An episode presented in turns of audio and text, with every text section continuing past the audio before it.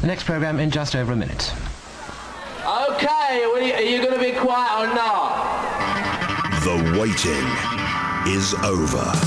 Ten, A broadcast legend returns The future's desperate for us. nine, to shake up the world of music radio.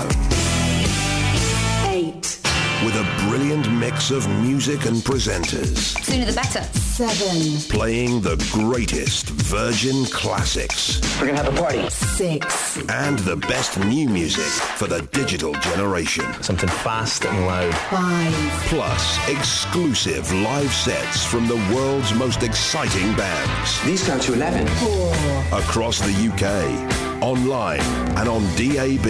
three, Here comes the radio station with the music you can turn up. two, This is the real deal. Let's go. Go, go, go! one. Virgin Radio. We're back. Mind the gap. So here we are. It is the launch of the brand new Virgin Radio. Matt Richardson and I are bringing you an incredible selection of live music from our train, which is moving as we travel from Manchester to London in a radio first.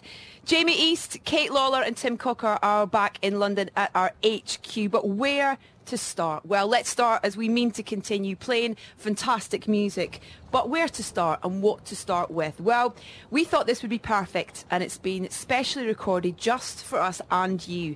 The music world lost its most iconic and influential artist this year. Thankfully, we will continue to enjoy and celebrate his music. And for us, well, that's kind of what we want to do with Virgin Radio. is to be about celebrating the musical heritage that has gone before, but being excited and enthusiastic about new music and talent. So here, with his version of David Bowie's Changes, is the extremely exciting new artist, Mr. Gavin James.